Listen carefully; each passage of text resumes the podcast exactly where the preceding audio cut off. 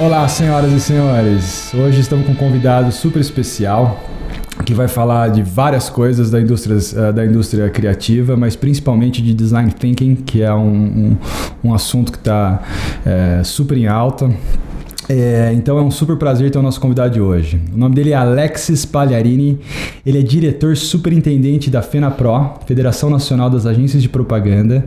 Ele é especialista em processos de design thinking e criatividade. Ele foi presidente da MPI Brasil, Meeting Professionals International, membro do Advisory Board do CMO Council Latin America. Ele é colunista do jornal Prop Mark ele é jurado convidado em diversas premiações, tendo sido presidente do júri do Prêmio Colunistas na categoria Promoções nos últimos três anos e do Prêmio Desafio Estadão em Cannes 2018. Ele foi palestrante no Cannes Lions Festival em duas edições, 2008 e 2010, e apresentou o Cannes Lions Roadshow em 2016 e 2017, com 20 apresentações pelo Brasil. E já iniciou o novo Roadshow pelo Brasil agora em 2018 que eu tô super, tanto quanto você, eu tô super curioso para saber os detalhes desse roadshow de Cannes aí. Mas obrigado, viu, pela sua presença. É um prazer ter aqui, a gente poder sugar um pouco do seu cérebro aí de tantos anos de experiências nesse mercado. Então, primeiramente, obrigado pela sua presença. É um prazer ter você aqui. Eu que agradeço. Eu acho que um, um, algo que, que, que, tem no nome criativo me interessa muito. Eu acho que isso é um, é um mundo que me interessa muito já, estar envolvido. Já tem tudo a ver com a sua essência, né? Já está é na sua aí. essência de, de, profissão. Mas vamos lá. Eu vou começar a, a perguntar, eu querer saber um pouco do seu histórico profissional aí da sua carreira, porque a sua bio é tão interessante que conta um pouco aí do seu histórico, de como você começou nessa, nessa, na indústria da criatividade e o que, que você faz hoje. Bom, eu comecei é, numa, das carreiras mais tradicionais é, é possível. Eu sou do interior hum. de São Paulo é. e quando eu, eu tive que optar por estudar alguma coisa, o que, que eu vou ser na vida, né? Esse é ótimo, né? É, Todo tinha, passar por isso. É, ou é. era medicina, engenharia, advocacia, ou ser funcionário público, né? era o que tinha na minha, na minha frente. Né? As opções do momento. É, e eu acabei optando por engenharia, estudei é. engenharia e, e, e, acabei descobrindo o nome, a, o mundo é. da criatividade, da comunicação e marketing mais especificamente, meio enviesado, porque eu, eu estudando engenharia na FAP, já em São Paulo, e me convidaram para fazer parte de uma produção como modelo. Ah, interessante. E eu lá falei, cara, mas não sou nada disso, né? Não, mas teu tipo físico é coerente com o que a gente precisa aqui e tal. Quando ele falou cachê, era o dobro que eu ganhava como estagiário de uma empresa de engenharia, né? Para um trabalho. Falei, cara, vamos ver o que, que, que, é esse negócio. Parece interessante essa história aí, né? E eu acabei trabalhando é, como modelo é, enquanto estudava. Fiz, putz, ganhei um bom dinheiro com essa história toda e tal. Que então legal. foi assim, me apresentaram esse universo meio que por uma porta lateral, assim. Diria que você entrou sem querer no negócio. Sem querer total. É. Você não tinha planos? Nenhum, zero. Eu era, tava trabalhando em engenharia, tava... E aí comecei, por esse lado, me interessar muito. Achei o universo muito bacana, muito glamuroso, uma coisa legal mesmo, né? De... Enfim, isso me levou para fazer uma pós-graduação em marketing e me levou para esse mundo de comunicação e marketing, né? É, e aí tive chance de trabalhar em duas grandes empresas no marketing dessas grandes empresas, que foram a Honda primeiro e depois Coca-Cola. Né? Na Coca-Cola eu fui gerente de promoções e eventos Brasil e também é, de, de, gerência de produtos, né? Tinha uma linha de produtos sob minha responsabilidade. É, aí, aí fui para agência, para DPZ Propaganda, fiquei nove anos, cinco Nossa. no Rio e quatro em São Paulo. Depois fui para é, Loduca, onde eu fiquei quatro anos, uma excelente é, experiência. Eu sou velhinho, né? Então tem um ah. monte de anos aí para contar. E tive Acúmulo minha... de experiência, eu diria velhinho, experiente. É, e aí é, tive minha própria agência, é uma experiência muito legal, de quatro anos. E também é, sempre estive envolvido com instituições nesse mercado de, de marketing e comunicação. Eu fui vice-presidente da Ampro, Sim. que é a Associação é, de Marketing Promocional, trata de live marketing e tal, por 10 anos. Em Sim. cinco gestões fui vice-presidente. E fui presidente da MPI, que é Meeting Professionals International, que é ligado ao, ao ambiente de eventos, né, de organizadores de eventos, do Chapter Brasil. Excelente. É, fui presidente também. Enfim, agora eu estou na, na FENAPRO, eu sou diretor superintendente da FENAPRO, que é o representante das, uh, legal né, das agências de propaganda de todo o Brasil. Excelente. excelente. Então, assim, é um ambiente eh, muito rico para desenvolver ideias eh, criativas. O mercado das agências está num momento eh, importante, É mesmo? difícil, É mesmo. né? porque não só eh, a agência está sendo impactada para resolver melhor a sua entrega de serviços num ambiente eh, de múltiplas possibilidades, principalmente tecnologia, né? De- desde a internet para cá, as agências tiveram que se repensar, porque elas estavam habituadas a fazer uma entrega com né, quatro ou cinco vertentes de, de, de veículos de comunicação Sim, sim. ou a televisão, rádio, é, outdoor, é, né, uma, mídia é, impressa, revistas, jornais, enfim. Aí de repente a internet veio como um tsunami e Democratizou e deixou eles preocupados, porque agora eles não têm Exatamente. monopólio. E, e- e- também não é questão de monopólio, é questão de que equação montar agora, entendeu? Entendi. Porque você não pode jogar fora todo esse. esse a televisão no Brasil é importantíssima para você construir branding, para você construir marcas. Ainda é? Muito. E será? E será, sabe por quê? Imagina só, eh, vamos falar de bens, eh, bens de consumo popular. Certo. Vamos falar de, vamos falar de Coca-Cola, vai, mais, vamos dizer, o mais é, icônico. mais de massa impossível. É. Para você falar com cada uma dos 200 milhões de habitantes no Brasil, Hum. cara, se você não usar um veículo que dá um tiro de grosso calibre como Entendi. a televisão, você não vai conseguir construir nada. Eu vou ser entendeu? advogado do diabo um pouquinho. Claro. Eu acho que a tendência sempre foi, e atualmente realmente é, você tem toda a razão, mas o futuro eu tenho as minhas dúvidas.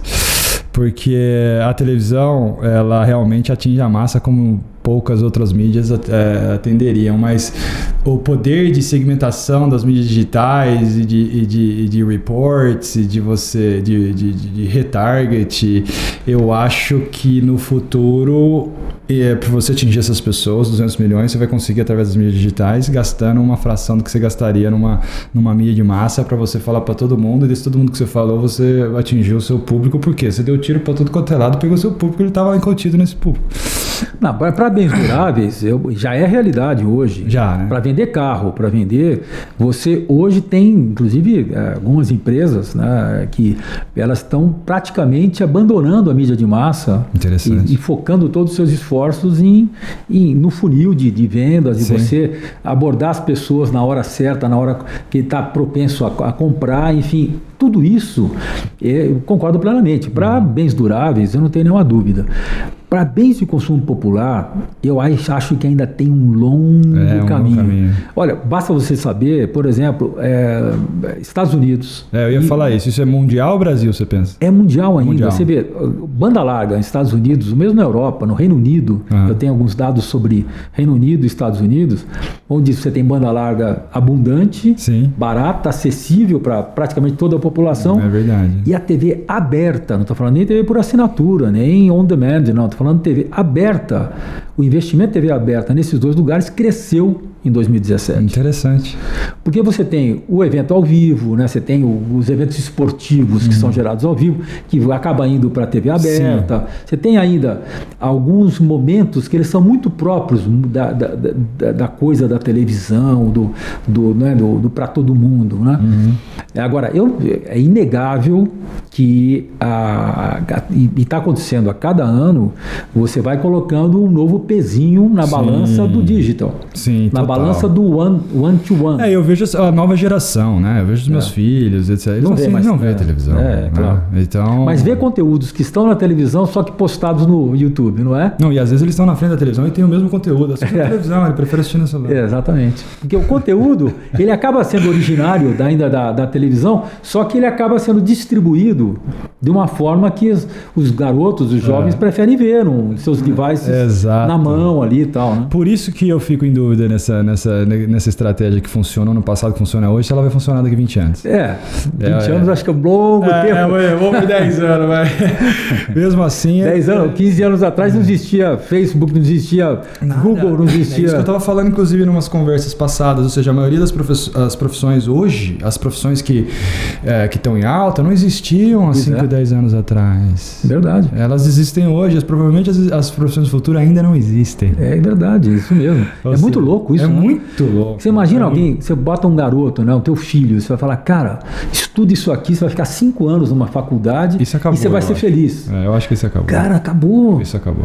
Eu acho que, inclusive, que esse modelo de educação de longo período, acho que tem que ser revisto. Acho que você tem que consumir coisas mais fragmentadas e mais ágeis. Concordo, assim, gênero, número e grau, ah. totalmente. Acho ah. que. E já está acontecendo isso, né? Não é uma coisa que a gente vai ver daqui no futuro. Não. Já está acontecendo isso. Ou seja, a quantidade de informação, até mesmo esse canal que nós estamos aqui, ou seja, a quantidade de informação que a gente tem hoje na internet, a, a, a, um click away, ou seja, facilmente você chega em qualquer plataforma, em qualquer conteúdo de qualquer matéria, é uma coisa que riquíssima, que a gente nunca teve isso no passado, né? A disponibilidade Verdade. de informação que a gente tem hoje. Falar que você vai estudar, e inclusive uma das coisas que eu conversei no passado com um dos nossos convidados, que fala de educação, a preocupação dele é que o conhecimento das pessoas estariam rala. É, superficial seja, demais. Superficial. É verdade. Ou seja, porque elas estão expostas a uma quantidade de informação gigante. Desculpa ela acaba não tendo é, aprofundamento em nenhum tema, a pessoa Verdade. fica superficial. Então, uma das preocupações do, do, dos, dos, próximos é ter uma educação com qualidade e que a pessoa consiga ter é, um pouco mais de conhecimento e, e, que não, porque a pessoa com informação rala, ela pode até criar fake news, coisas que ela não sabe exatamente o que ela está falando, ela sabe a casca do ovo. Você sabe que eu vi um termo recentemente, nem, não tão recente, mas de um cara que eu admiro bastante, que é o Walter Longo, Sei. que foi presidente da, da editora Abril, agora está com uma nova nova, empresa dele, o Walter criou um tema, um tema que eu gostei muito de ouvir, é, é que é da inteligência. Ah, é? Conte-me. Você tem a inteligência. Hum. Inteligência é o seguinte: por que, que eu vou me aprofundar em coisas que num clique eu tenho disponível para mim, no momento que eu quiser, do jeito que eu quiser? Né? Perfeito. Né? Por que, que eu tenho que ficar horas e horas e horas e horas consumindo algo para explicar como é que a raiz quadrada é feita? É. Se eu num clique eu, eu, eu faço o cálculo e tal, né? É, eu tenho aí um paralelo. Eu concordo e discordo. Eu concordo, porque realmente está muito fácil, ou seja, hoje qualquer tema, você é um expert em 48 horas, entre aspas, porque é. você tem uma quantidade de, de, de, conteúdo que você consegue consumir é, fácil, rápido e onde você estiver, em qualquer dispositivo.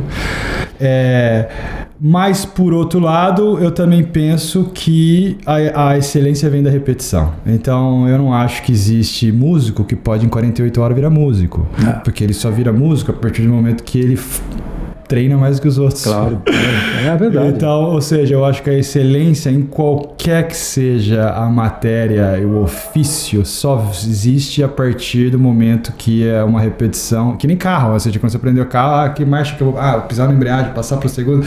É. Hoje você não pensa Até mais. Até virar intuitivo. Eu já é intuitivo, né? exato. Então acho que qualquer matéria. Concordo. Eu acho que a pessoa pode até ter uma noção básica do assunto, mas ele só vai ficar bom ou ter sucesso ou ter excelência no assunto se ele fizer uma quantidade de repetição dessa, desse ofício mais do que os, os outros. Sem dúvida. Que ele se dúvida. torna, entre aspas, sem um dúvida. Eu, eu aqui, já com, a, com, as minhas mais de três décadas de experiência profissional, não podia discordar disso de jeito nenhum.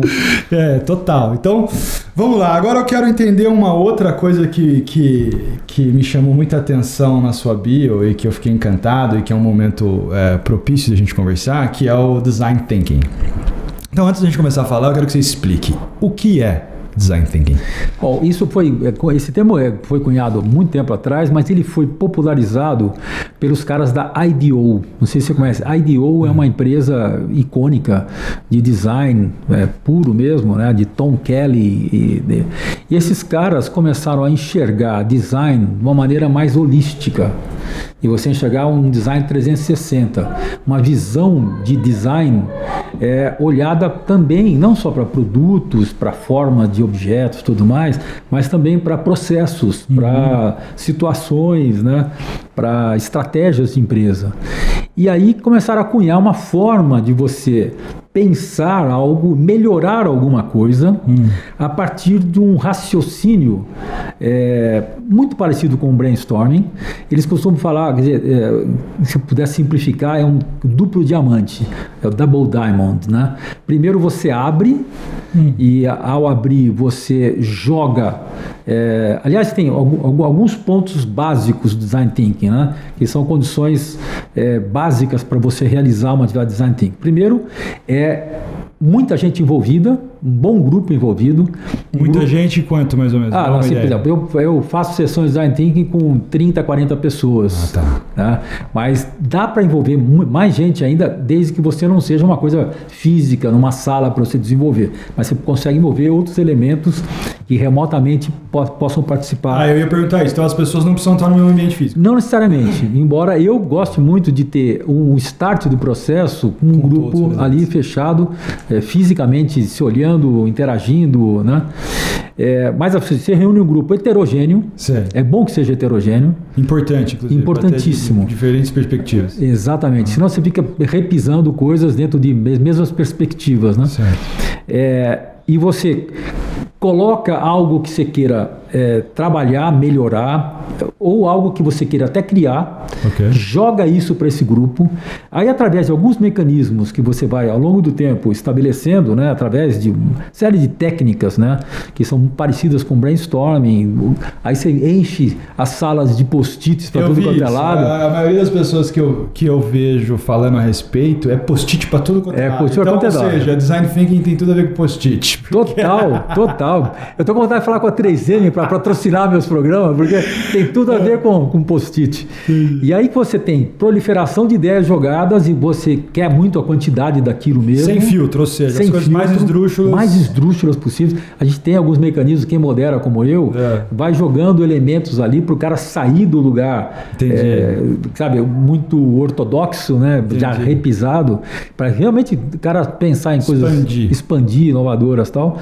E depois você, então você abre, abre, abre, abre, aí você redefine, fecha, aí você fala, ok, gente. O então, redefine e fecha seria um filtro, ou um seja, filtro, todo isso. mundo faz o brainstorm, ou seja, tudo quanto é tipo de ideias, as mais malucas, as mais possíveis e impossíveis. Isso. E depois você filtra as que são possíveis. E aí você redefine. budget, ou enfim. Que Não, que mas você redefine o desafio. o desafio. Você fala, baseado em tudo isso que a gente viu aqui, seleciona assim, né? Aquilo que foi mais presente, que tá. foi mais é, relevante, que se extraiu naquele momento redefine o desafio que você tem em mãos. Tá. Aí você fecha. Então, por isso que é double diamond. Primeiro diamante, né? Você vai e fecha. É o primeiro diamante. Aí você, ao redefinir o desafio, você abre novamente.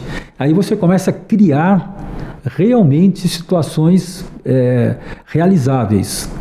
Você abre com insights, mas assim, o que podemos fazer por exemplo, né, vou dar um, um exemplo é, aqui. Vamos dar um exemplo para a é, pessoa entender. Eu trabalhei no, no, World Trade Center e, tá, que tinha o Hotel Sheraton certo. e, e, a parte de eventos tudo mais. Né? Eu já fiz alguns eventos lá. É, então, um, um, ponto que era crucial era assim, como é que a gente leva mais gente uhum. para conhecer os espaços do World Trade Center? Entendi.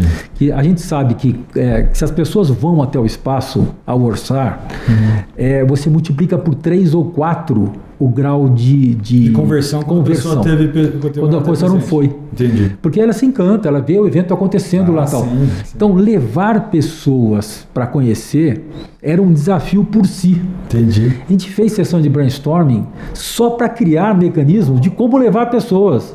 Que atrativo você ia colocar lá? Exatamente. E como é que você dribla é, é, os argumentos contrários? Fala, ah, não tenho tempo. Fala, cara, vou te mandar um carro e você vai trabalhando no banco de trás do carro para você vir. Então, assim, foram criando uma série de, de iniciativas é, para levar as pessoas para lá, exemplo. Então, esse é um, um exemplo de uso é, prático das coisas. Você pode fragmentar os seus desafios numa coisa muito específica. Por exemplo, ainda em hotelaria, o momento estressante das pessoas é, no, no é o check-in. O cara está chegando é, é, cansado de uma viagem e tal. Como fazer o ambiente do check-in ser o mais mais rápido, agradável, uma experiência interessante para as pessoas. E aí cria-se um monte de coisa, fala, pô. E você conseguiu mudar esse padrão? Porque isso é bem. Não, então, aí você tem. no mundo inteiro para qualquer hotel. Qualquer hotel. Qualquer Até porque você tem toda a história do horário, de check-in, é. que é difícil mudar, porque. É você tem que arrumar o quarto para entregar para alguém. Então, Sim. o cara chega é, uma viagem internacional às 8 da manhã, só vai conseguir entrar uma da tarde. Entendi. Putz, como é que você muda isso, né? O que, que você dá para ele? Então, por exemplo, lá no Sheraton tem, é, tem um lugar de descanso e até com chuveiros para você chegar enquanto você espera o check-in. Você pode ficar eu, no ambiente. Eu não conhecia Você tem espreguiçadeira, você tem chuveiro, você pode tomar um belo banho e esperar seu quarto, e esperar seu quarto ficar pronto, por exemplo. Então, Mas foi coisas que vieram do design Coisas que vieram de. de, não foi exatamente de design thinking nessa época, foram de brainstorms de situações que foram geradas. E isso acabou sendo replicado para os outros Sheraton ou foi uma coisa muito do WTC? Não, foi do WTC.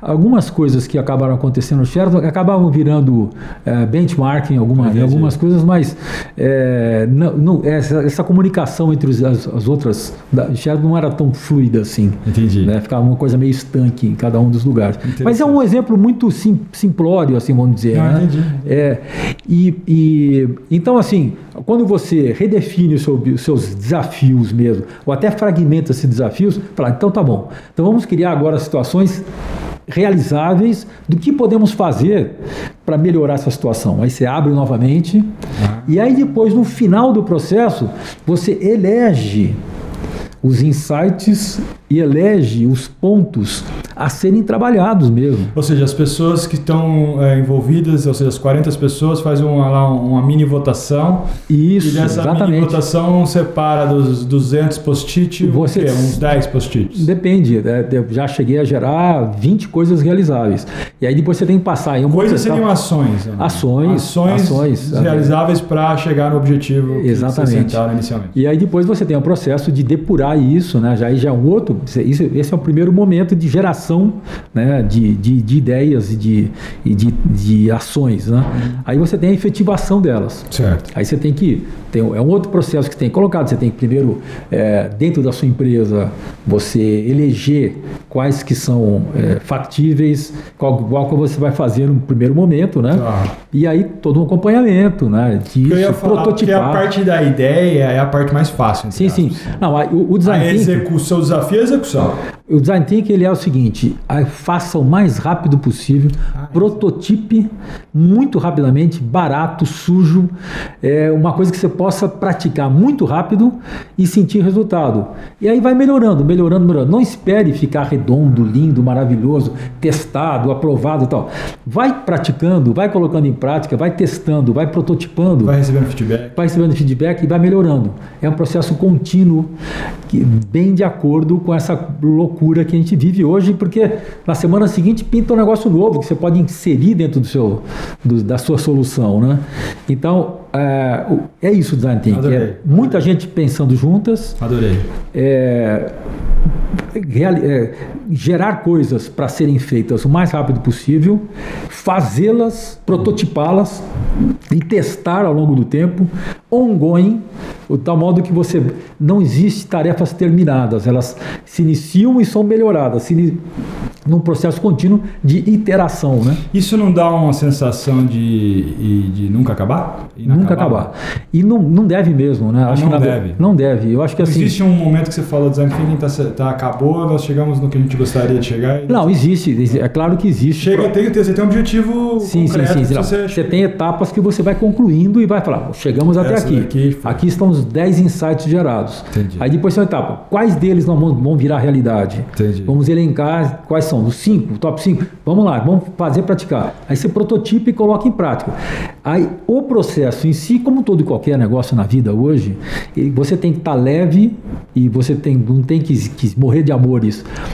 Eu costumo dizer o seguinte: quando você está muito confortável, está muito bonitinho, redondinho e tal, cuidado, porque Total. você tem que estar tá inquieto o tempo Total. todo. Assim, eu, eu ouço, leio uh, muita coisa, e uma das coisas que eu leio é o seguinte: você é, deveria estar em situação de desconforto o tempo todo. O tempo Quanto todo. mais situações de desconforto você tiver, a probabilidade de você ter sucesso é muito maior. É. É. Não é gostoso de ouvir, mas. Você tem que ter é. situações que você não está no seu campo de conforto. Eu, né? tava, eu vi um, um autor que, que, eu, que, eu, que, eu, que eu gosto muito, que é considerado o papa da criatividade de todos os é. tempos, que chama Eduardo de Bono. Sim que escreveu diversos livros sobre o desenvolvimento da criatividade, e ele costuma dizer o seguinte, que é, só gosta de mudança, quem gosta de mudança é o bebê com a fralda molhada, entendeu? Porque nós, seres humanos, a gente gosta com. Do mesmo. O a cotidiano é uma delícia, você fazer as mesmas coisas que você sabe fazer, Exato. que você já percorreu aquele caminho. É confortável pra caramba isso. Exatamente. Você mexer e fazer algo diferente nem sempre é agradável, mas você tem que se acostumar A com grande isso. maioria das vezes não é agradável. Não é agradável. E é muito interessante você falar isso, porque o Criativo Cast é isso. Ou seja, é a gente juntar pessoas que não estão acostumadas a fazer no dia a dia e a gente dividir esse conhecimento com outras pessoas. Não é uma coisa que você faz todo dia, não é uma coisa que eu fazia todo dia e que a gente tá na área de desconforto, mas que tá, isso vai gerar um resultado maravilhoso, porque a nossa ideia é que as pessoas que estão assistindo a gente, ou ouvindo a gente agora, peguem um pouco desse conhecimento que você acabou de dividir com a gente, que para mim é enriquecedor, e comece a colocar em prática. Design Thinking, eu preciso de 40, 50 pessoas? Ou mesmo a gente sabendo que precisa de visões de diferentes eh, eh, cenários, indústrias, eh, conhecimento, etc. É possível fazer uma sessão de Design Thinking com uma equipe reduzida? É possível, mas essa equipe reduzida tem que ter acesso a pessoas Ah, que enriqueçam o processo. Agora, reunir, assim, não pense que isso é só de grandes organizações, não. Porque é o seguinte: essas seis pessoas que você tem, duas, três, quatro, com pequenos negócios e tal, ela tem que ter capacidade de juntar outras cabeças e falar, vamos fazer junto isso aqui? Entendi. Porque é, o legal é você ter muitas cabeças juntas, é, articulando coisas inovadoras. Então, você não precisa tê-las no embaixo do seu, do seu teto, Entendi. mas puxe gente para isso, entendeu? Entendi. Eu acho que é uma coisa que a gente tem que também é, ter um pouco de, talvez até timidez, algumas pessoas têm, é de trazer gente de fora para ajuda a pensar meu negócio aqui. Legal. Tem uma loja de, uma lojinha de qualquer Porque as pessoas estão tão acostumadas a olhar para o próprio umbigo, eu fico, É. é. é interessante você falar isso, eu fico imaginando numa, numa, na realidade, você chamar pessoas para te ajudar a, um processo criativo e ela vai perguntar, beleza, o que eu ganho com isso? Ou seja, eu vou dispor do É. meu tempo, da minha criatividade, eu vou virar sócio da, da operação, nós temos aí 60 pessoas, bastante sócios. É, como que funciona esse approach? Então, vamos sair um pouco, porque eu, eu vejo o design thinking funcionando bem numa agência. Essas pessoas já estão com o salário dela garantido. É lógico que eu vou criar para agência, É, porque é. eu estou garantido. Agora, vamos pegar o processo de design thinking e vamos moldar ele para uma realidade de um empreendedorismo, para uma realidade de um cara que está criando um filme, um, um teatro, um livro ou qualquer outra coisa, é, uma música, um clipe, um DVD. Como que ele consegue usar o design thinking, não necessariamente com as pessoas que são funcionários delas, porque as pessoas que vão estar envolvidas nesse processo, é, teoricamente não são funcionários dela, ou seja, não estão recebendo por esse tempo. Você, como que você consegue fazer esse Olha, eu, eu acho que a gente está vivendo um- uma a era do co. Co-criação, Isso. co-realização, co-responsabilidade, co... Eu, eu acredito que se você realmente né, estiver disposto a se envolver mais com as pessoas, perder né, essa, esse medo de envolver pessoas tal, as pessoas gostam, de alguma É. maneira, e, e estando envolvidas diretamente ou não, eu acredito que é, tem que ser persuasivo para trazer a Claro. pessoa para te ajudar, mas que seja uma coisa bacana. Sim. Meu primeiro contato com, com, com design thinking Hum. foi é, num, num, num, num programa no final de semana que era absolutamente social. As pessoas se inscreviam para participar daquele design thinking para melhorar o mundo. Por exemplo, o que a gente faz com, com a população mais idosa que não para de crescer e vai crescer cada vez mais? Então as pessoas ali se reuniram para ajudar a pensar Uma so- solução soluções é, É, esse tipo de design thinking eu entendo, porque não deixa de ser um É, design thinking social. comunitário, né? social e tal. Comunitário. Mas eu acho que você com os seus businesses, você é, tem que ter a capacidade de De envolver, atrair de, de atrair pessoas. que não necessariamente são sócios, simplesmente É, me ajuda lá. sabe? É, eu acho que assim, essa coisa de perder o medo de, de, de convidar pessoas para sentar na sua mesa. Excelente. E assim, aquele medo de falar, isso aqui é meu, será que eu vou abrir? Ah, isso tinha muito pessoa?" na ideia, né? A pessoa, A não, não ideia, contar essa ideia pra ninguém. É, Ou seja, eu posso te dar aqui um milhão de ideias agora. Difícil não é ter ideia, é difícil você executar a ideia. Fazer ela acontecer, né, cara? Porque É. ter ideia todo mundo tem. Na verdade, o ser humano é feito de Exatamente. ideias. É isso aí. Agora, para executar, é, é outra Tem um abismo, né? É, tem, tem, tem. Você tem que arregaçar as mangas, literalmente, né? Não existe sucesso antes do trabalho. É isso aí. Você precisa arregaçar as mangas e aquilo que planejou fazer acontecer. Tem aquela máxima que diz, né? Quer dizer, é, a, a, realização de alguma coisa ela é 90% de transpiração e 10% de inspiração. Interessante né? isso. Você tem que colocar, e é verdade. Que é o que eu falei, ou seja, a ideia é a inspiração e a transpiração é a execução. Exatamente. Ou seja, executar que é aí que está o, o, X da questão, né? Exatamente. Fazer acontecer. Arregaçar, fazer é, acontecer. Que é aí que é a área de desconforto. Porque a ideia é, você está na sua hora de conforto ainda. O ah, é desconforto é vem, legal, né? O desconforto vem a partir do momento que você começa a executar. É isso aí. Né? Se fosse fácil, qualquer um fazia. Uma coisa que eu falo direto. É isso aí. É isso aí. Mas agora, antes de a gente entrar em Cannes, porque todo mundo quer ouvir disso, eu também eu quero falar um pouco mais de criatividade, que eu vi ali especialista em design thinking e criatividade. Então, eu gostaria de falar um pouco, ou seja, só agora jogar umas ideias por cima, porque aquilo que a gente falou antes de começar a gravar, de que o mercado criativo, além de estar tá em, em, ebulição, expansão, eu creio, e, e, não é só eu que creio, ou seja, é uma tendência de que as pessoas que não estão envolvidas de alguma maneira no mercado criativo estão com os dias contados, digamos assim. Ou seja, todo é, processo que seja repetitivo ou um processo onde inteligência artificial pode substituir, será substituído, como já está sendo. É, como que você é, fala para as pessoas que estão tá ouvindo, assistindo a gente, é, que não estão diretamente envolvidas no processo da indústria criativa, para pensar nisso, para se reinventar, para pensar, porra, meu negócio é um negócio extremamente repetitivo, deixa eu pensar se daqui 10 anos eu vou estar tá fazendo a mesma coisa. Eu não vou nem 10 anos, daqui 5 anos eu vou estar tá fazendo a mesma coisa que eu estou é, fazendo. Ciclos cada vez mais curtos. Né? Exato, extremamente curtos. Então, qual que é, eu sei que você dá palestra de criatividade, eu queria saber um pouco a essência dessas palestras, eu sei que não dá para ensinar palestra de criatividade aqui, é. mas para a gente entender essa essência e para a gente entender e abrir o olho das pessoas de que é, não tem outro caminho. Ou seja, comece a criar. E tudo é criação, na verdade, né? Ou seja, desde que você tenha uma coisa que você goste, é, é, crie para esse, para seja o que for, né? Eu falo seja o que for porque pode ser música, pode ser teatro, pode ser arte, pode ser, enfim, tudo. Até próprio empreendedorismo, no meu, no meu, no meu ver, empreendedorismo não deixa de ser criatividade. Sem porque dúvida. o cara hoje para empreender tem que ser extremamente criativo. Sem dúvida. Então fala um pouco sobre isso, para abrir a cabeça é, das pessoas. É, a, primeira, a primeira coisa que eu procuro passar é mexer com cada uma das pessoas envolvidas. É. é pra, e, e sempre dizendo o seguinte: todos nós temos potencial criativo, todos, sem exceção. Interessante. Tem toda aquela história de você, quando criança, você está experimentando tudo, né, mexendo em tudo e tal, e aí com o tempo vão te dizendo não, vão te enquadrando, vão Sim. te moldurando. na escola fala, não, olha, um mais um a dois, não. Perfeito. Ah, mas não pode ser onze, ah, não pode ser dois, dois palitinhos. Não, não, não, dois não inventa. Então você vai, a criança vai, nós vamos fazendo com nossos filhos, a gente vai modelando e vai limitando a capacidade de, de, de, de voar, de viajar, de, de experimentar tudo mais. Então existe um processo, a gente estava dizendo aqui, que é, não deixa de ser doloroso, é que de você tentar sair dessa mesmice, você hum, curtir isso. De conforto. Até o cara que mexe com números da contabilidade fala, cria uma nova forma de apresentar esses números no final ah. do seu processo. Como é que você pode fazer, ao invés de ser aquele Excel frio, é, que está com, é, com né, é, passando highlights de alguma. Como é que você consegue fazer aquela apresentação mais interessante, mais rica? Uhum. O que você consegue destacar dali? Pensa, cria Exato. uma forma nova de fazer. A coisa que parece mais, menos criativa do mundo, ela pode ser.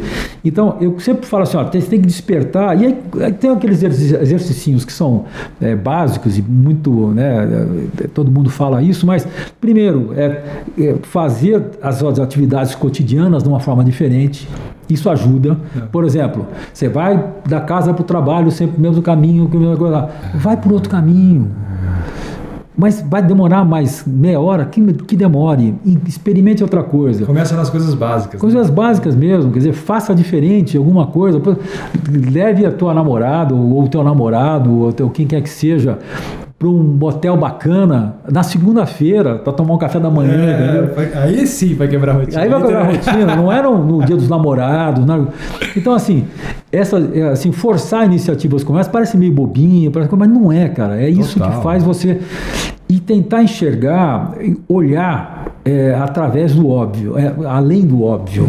É, por exemplo, eu, eu tenho essa mania, né, por ter trabalhado muito, né, é, eu, sempre pensar no ambiente. Por exemplo, eu não consigo ficar na espera de um voo, por exemplo, sem observar é, é como as pessoas estão agindo na fila do check-in, como as pessoas são atendidas, olhar no entorno, olhar o teto do aeroporto, como é que poderia ser melhor. Um, então, um bom observador. Um bom observador e tentar olhar o além além do óbvio, além daquilo que está à sua frente.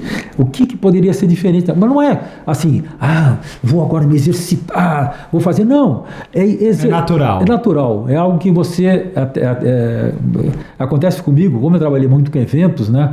Eu, eu digo o seguinte, e minha mulher também trabalhou com eventos. Ah, então a gente vai num evento, a gente não é um mero espectador. Fala, cara, putz, você viu que é, como demorou para o pessoal pegar a credencial, putz, podia ser um negócio muito melhor se a gente fizesse assim, assim, assado. A gente não consegue se ser é, só não, Nesse caso especificamente, como você trabalhou com o evento, você tem um senso crítico a respeito disso, e quando você vai em evento dos outros, você está é. observando essas coisas. Isso acontece comigo também, e acho que acontece com todos. Eu também trabalho com eventos na área de audiovisual, e eu sou extremamente crítico. É. Comigo mesmo, não com os outros, mas assim, se tem. Se o som não está de uma maneira que bom de se ouvir, se foi feito de qualquer jeito, eu me incomodo. É. É, se o visual, se a luz estiver ruim, se a luz de contra tiver excesso no, luz das, no olho das pessoas, que é uma tendência, você vai no show no mirador, o cara vai de é. Você não consegue nem olhar pro palco. É verdade. É, e eu sou extremo, é até ruim. Eu tenho uma é verdade, é verdade, você não relaxa. É, você não relaxa, é ruim, porque eu fui uma, tem uma situação, até aconteceu alguns anos atrás, que a gente foi assistir um show de um artista específico, que a minha esposa gosta, num shopping. Só que o som tava tão ruim, porque um shopping não é um ambiente de ter um show, né? E colocaram um show porque, óbvio, show traz pessoas, pessoas consomem, então é um chamariz, então as pessoas fazem show dentro do shopping. Mas o show estava com áudio tão ruim, e eu como venho do mercado entre as profissional, aquilo me incomodava, eu não conseguia show. Mas ele, não, mas não estamos ouvindo a música. Não, mas eu não consigo eu ficar aqui. Infelizmente nós somos eu iguais.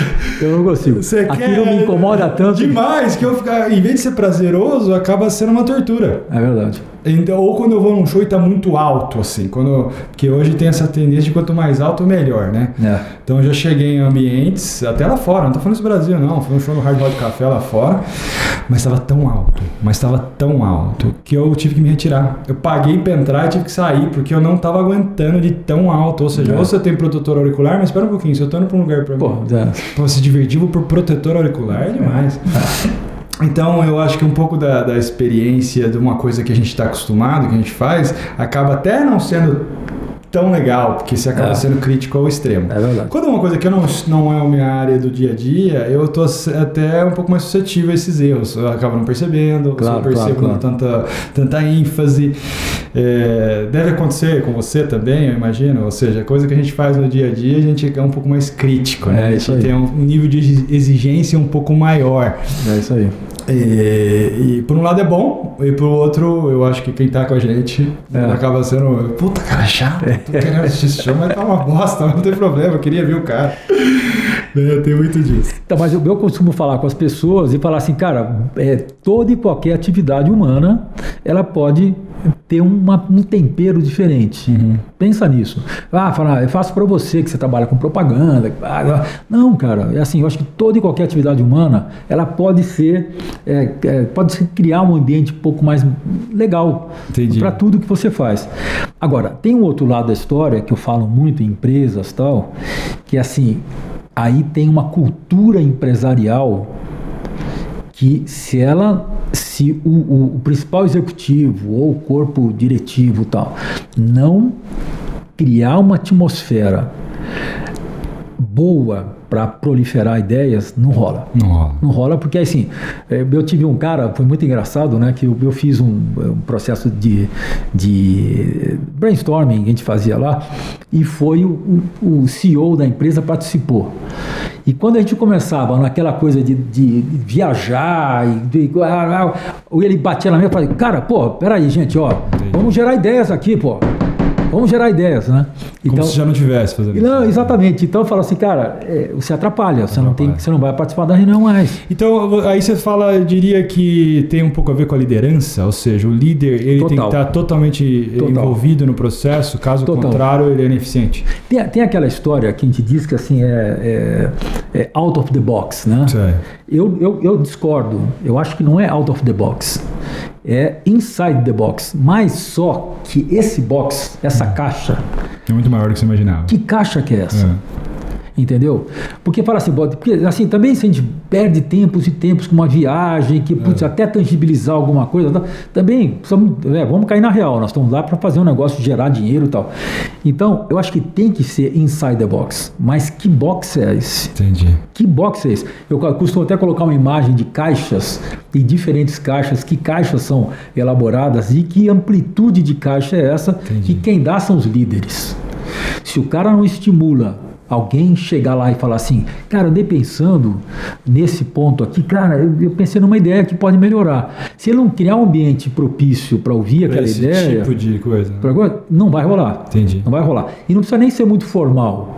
É é legal que seja formal, é legal que, que haja momentos que você estimule e faça as pessoas gerarem é, algumas é, ideias. Mas, é, mesmo informal, tende a haver uma cultura de cima para baixo, inevitavelmente, que, é, que propicie momentos né, para as pessoas criarem. Os líderes precisam estimular a- as pessoas a participar do processo. E não só isso, né? Participar e inspirar. Se o líder não é criativo, ou seja, se não estimula a criatividade, foi o que você falou, não adianta né? você ter uma equipe extremamente É. criativa, mas se o que está puxando o carro não é criativo, ele vai acabar segurando as É pessoas. isso aí.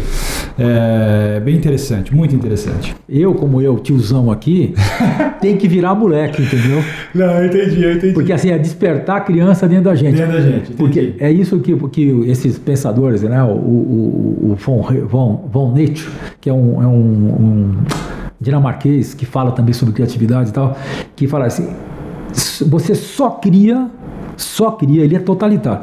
Você só cria quando você resgata a criança dentro de você. Interessante isso. Ou seja, é a criança que experimenta tudo, a criança que não tem bloqueios, a criança que, que não, é, não tem, não tem é, medo do que do- da consequência do seu ato e tal. Muito legal isso. Eu acho legal isso, entendeu? Significa que os criativos são mais crianças do que os não criativos. Eu acho que sim, eu acho que sim. Eu acho que pelo menos eles conseguem é, se livrar de algumas amarras, né, de, de- que nós Alguns vícios. alguns vícios que a gente como adulto vai adquirindo. Pelo menos naquele momento ali, né? O cara começa a falar, cara, e se a gente fizesse isso, né? E se a gente fizesse aquilo? O e se é poderosíssimo, né? Poderosíssimo. O e se, né? É. É, só não to- pode ter muito é, ICs. Você É, precisa de ICs chega é uma hora e fala, É, Vamos filtrar. exatamente. É, senão vira uma eterna viagem, né, cara? Eterna viagem e a gente nunca chega no objetivo. Isso. Que eu acho que tem um outro lado da moeda do design thinking, que é o overthinking. E tem razão. Do not overthink. Ou seja, Por isso que o processo tem o duplo diamante, que é abrir, mas vamos fechar. entendi. Abre. Aí tem que ter o fechamento. Caso contrário, o Claro. negócio Chega, fica- gente, agora está na hora de vamos selecionar. Vamos E ele ver. tem um cronograma para seguir isso ou não? Depende, assim, a atividade, assim, eu, eu costumo fazer sessões de um dia. Ah, de um dia. De um dia. Mas a imersão de um dia, Imersão um de dia um não dia. faz mais nada, ou seja, desliga o Isso, celular, isso. desliga a internet, desliga tudo, Isso. manda a secretária para casa e fala hoje é 100% É isso aí. imersão nesse assunto. Exatamente. Aí, depois disso, é aí difícil fazer isso. é difícil, né? mas precisa. É. É, eu já fiz também em meio período, mas não é tão legal porque você tem que ter todo um, um aquecimento, você tem que ter um envolvimento. Até a pessoa é, se livrar é, de tudo aquilo que são preconceitos, né? que- aquelas coisas que estão muito arraigadas, muito. Né?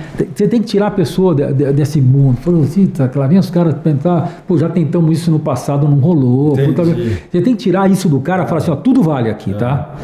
É. E quantas horas dura isso, você acha?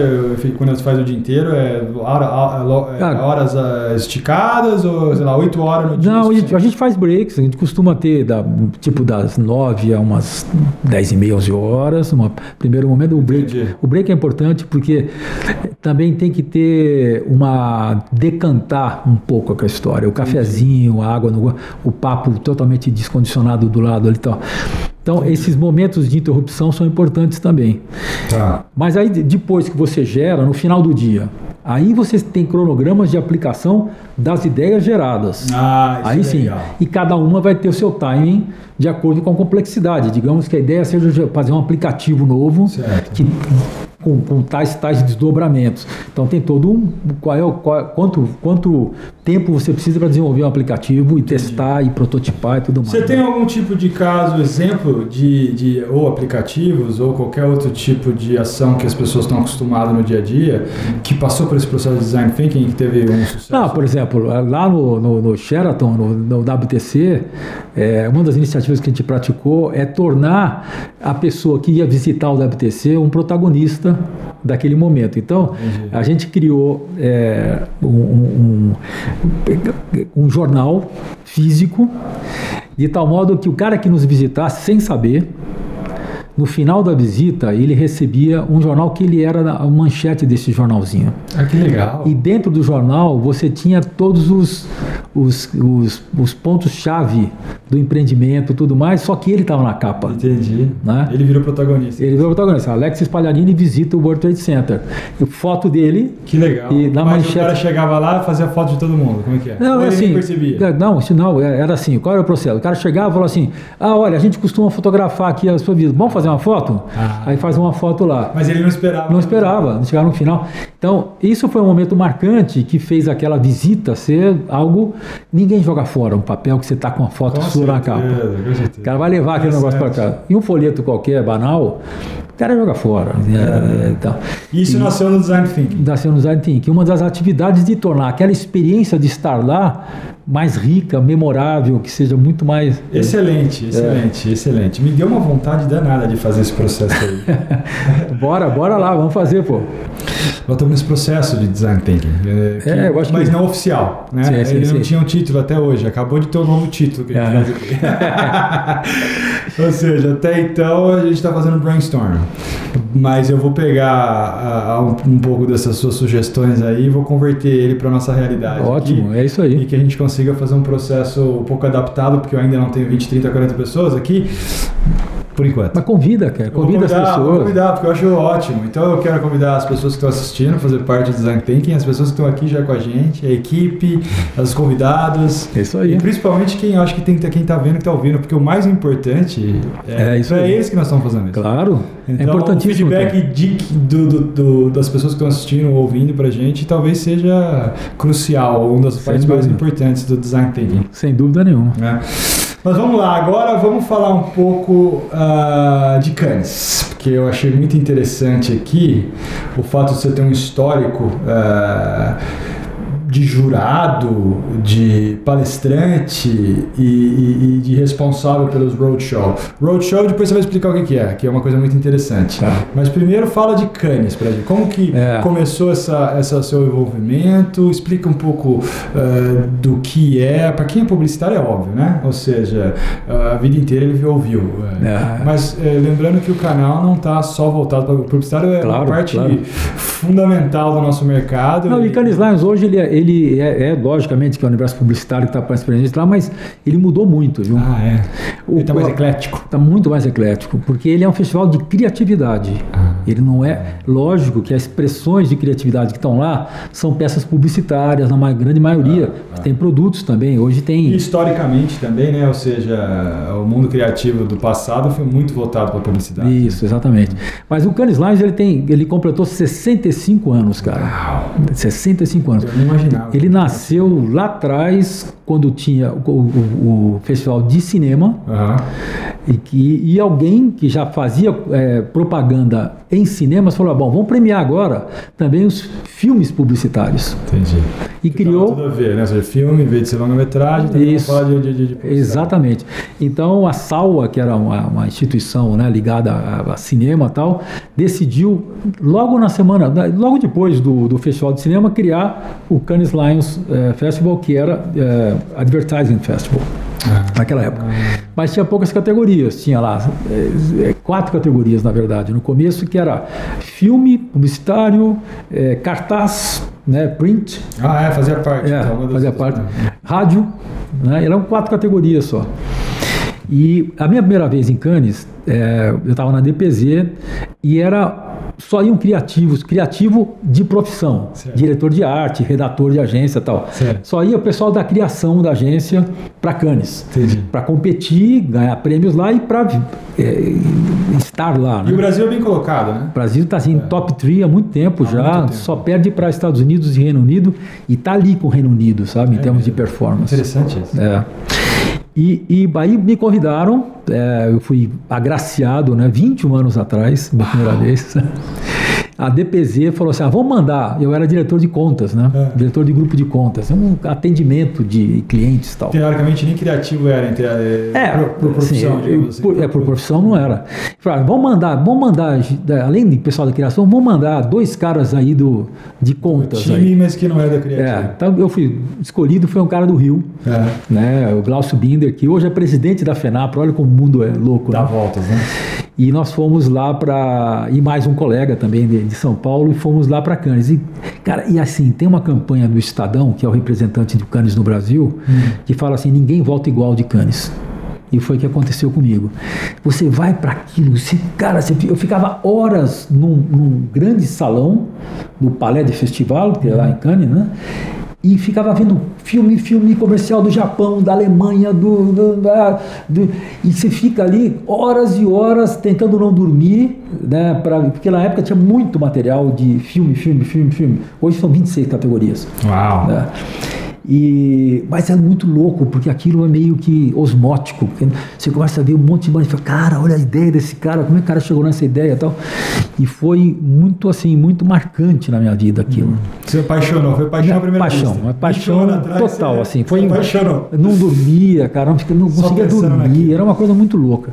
Aí eu comecei, é, ao longo do tempo, não, não fui todos os anos seguidos, fui umas 16 vezes para lá, é, ao longo desse tempo. Ultimamente tenho ido todos os anos e me propus a fazer, tenho um envolvimento mais intenso lá dentro. Certo. Até que em 2008, em 2007, eu estava nos corredores do Palais e eu era vice-presidente da Ampro, Certo. Associação de Marketing Promocional. E não tinha nenhum conteúdo, nenhuma palestra sequer sobre marketing promocional. Aí eu falei, cara, como é que pode, né? Aquilo me incomodou. Tinha 300 palestrantes, não tinha um daquele. Aí eu- me incomodou aquilo. Eu comecei a falar com os brasileiros, falei, cara, você viu que não tem nenhum conteúdo de marketing promocional? Ele falou, pô, é mesmo, cara, não tem mesmo. Aí passou o, o, o CEO do festival, né? né, ah, fala com o Terry Savage. Aí chamei e falei, Terry, você viu que não tem nenhum conteúdo aqui de. Não, claro que tem, não é possível. Não, não tem, olha aqui, não tem. tem. Falei, ah, you have a good point. Fala comigo depois do festival. Aí eu voltei para o Brasil e cheguei na Amplo, falei, galera, vamos, vamos ser primeira, a primeiro conteúdo da história do Cannes Lions Fashion. Bacana isso. E para resumir uma longa história, eu consegui coordenar esse workshop é, e levei para Cannes é, é, quatro pessoas para fazer é, um, um workshop cujo tema foi gifting, que é um termo Gifting. é, gifting, que é, é brinde. Eu chamei é, given is taken, ou seja, Mas marketing profissional, ele, ele é um pouco mais do que isso. muito mais, muito mais. É que eu peguei um, um tema o mais universal possível. Entendi, para as pessoas entenderem. um entender e, e um conteúdo que nós tínhamos como elaborar bem. Né? Certo. Eu levei a diretora de marketing da Coca-Cola, levei uma pessoa que, que é pensadora dessa coisa de, do gifting, até escreveu até um livro, né? É, Marina Peclivanes, levei uma, uma empresa de pesquisa que, que analisava o poder do brinde nas diferentes culturas. Que legal. e levamos um conteúdo muito bacana para Cannes, muito rico, né? E aí adoraram de lá para cá. Não, aí fiz 2010, eu falei sobre esportes, é, porque o esporte também, é, eu, eu, Sports Power, porque era 2010, o Brasil ia sediar a Copa, ia sediar a Sim, Olimpíadas, Sim, sim. então nós tínhamos um, reason why, um Muito porquê. bom do nosso país. É muito bom, É. a expectativa. É. Então, assim, é, eu me, envolvi muito. E eu voltando, eu voltava de Cannes, eu me propunha apresentar o que rolou de melhor lá. Ah, que bacana. Fiz isso gratuitamente. Falava, ó, aí comecei a apresentar, apresentar, apresentar. Que é o roadshow ou não? Era, era já Ah, um, um tá. come- Agora não. O Era um roadshow- começo de ideia Isso.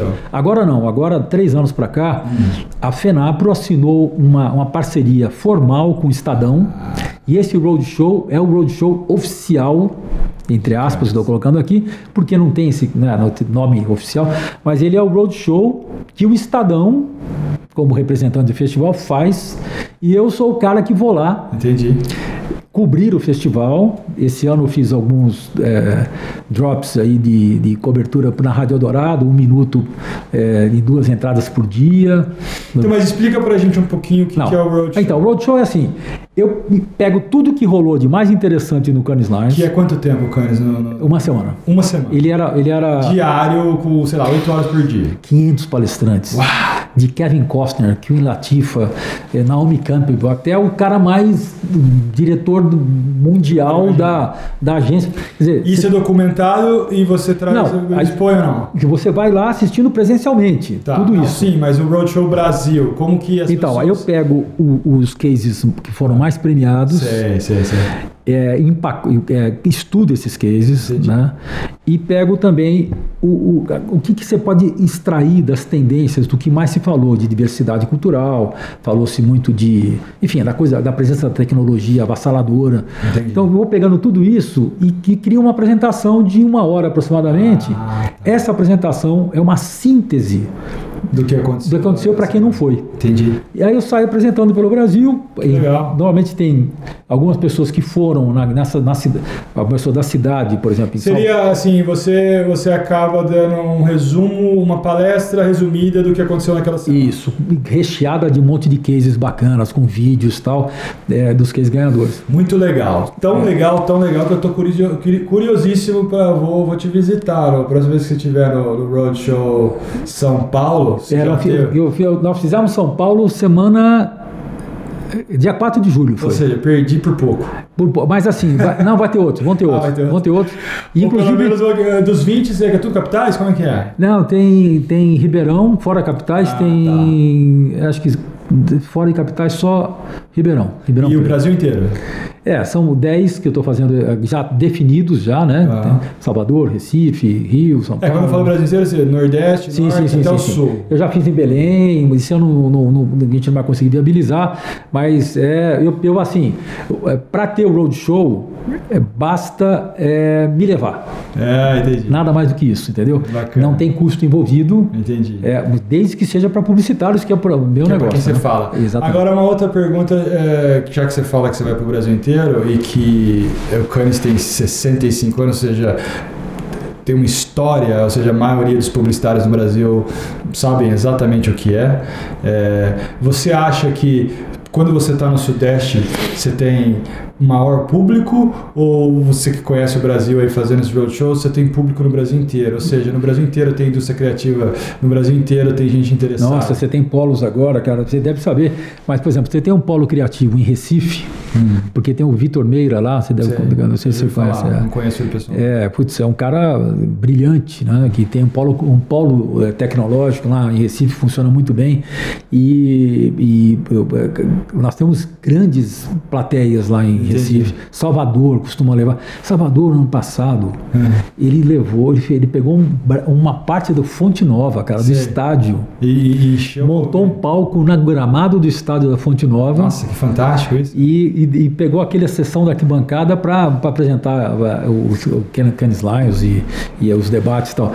Então, em Belo Horizonte, a gente fez no Palácio das Artes, que é um Fantástico. lugar de 5 mil pessoas. No- lógico que a gente pegou essa parte de baixo, tinha umas 600 pessoas. tal. Então podemos dizer que o criativo tem no Brasil inteiro, podemos dizer que Cada você tem vez mais. audiência no Brasil inteiro, todo mundo na mesma, na mesma vibe aí, Sem criativo. dúvida. Você tem ah, ilhas de, de desenvolvimento de novos negócios, tal, de startups, por exemplo, em Santa Catarina. Interessante. É, você tem São Carlos aqui, no interior E de São é, Paulo. e é todos são todas iniciativas, é, não tem nada a ver com o poder público, correto? Não, zero, zero, Ótimo. zero. Nada, nada. que eu nada, acho nada. que só funciona o criativo longe desse tipo de, de incentivo. É, era assim, até uma- tem, por exemplo, né, a Apex, né, que é um órgão, acho que é paraestatal, é, né, é. paraestatal, né?